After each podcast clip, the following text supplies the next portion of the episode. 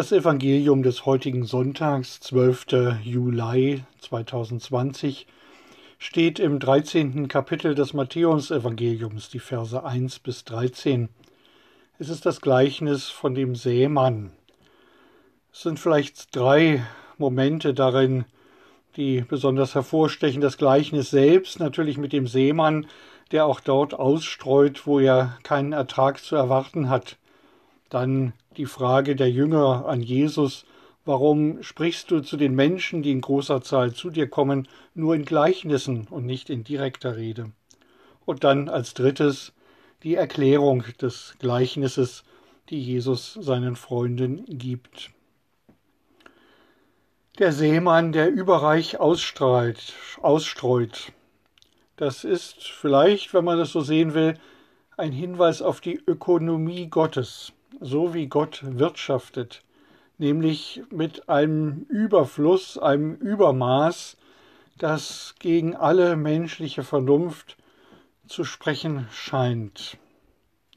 Auch dort investieren, wo ja man vernünftigerweise keinen Ertrag erwarten kann.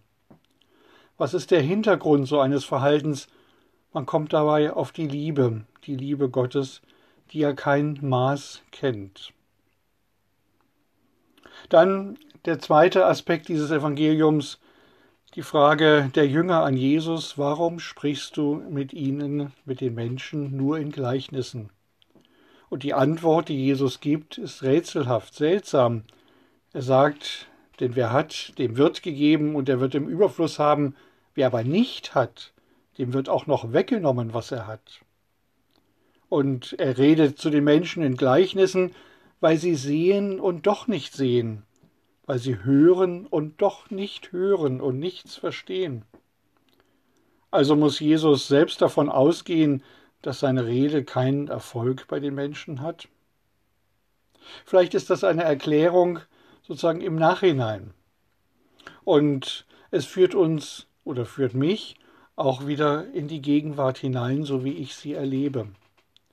Ich begegne auf der Straße immer wieder Menschen, ja, für die ist Glaube und mehr noch Kirche belanglos, das machen sie deutlich.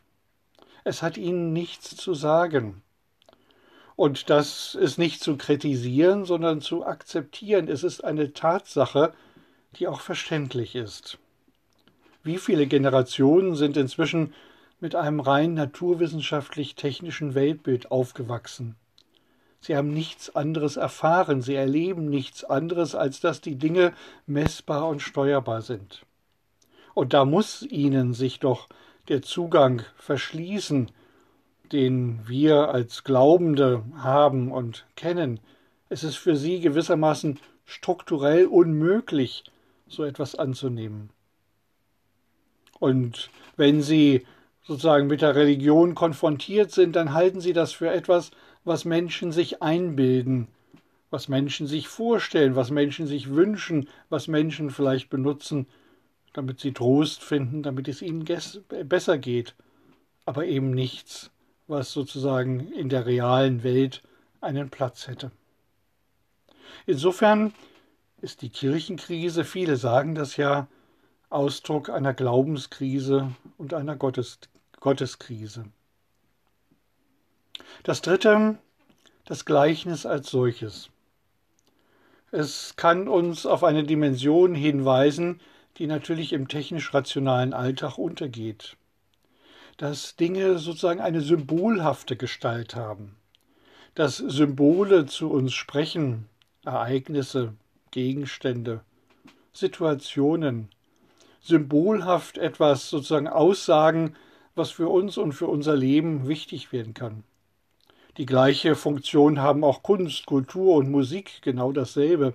Sie führen uns aus unserem Leben ein Stück weit hinaus und helfen uns, auf unser Leben von einer anderen Warte hinzuschauen und dabei Neues zu entdecken oder Bekanntes wieder neu zu entdecken und neue Perspektiven zu finden.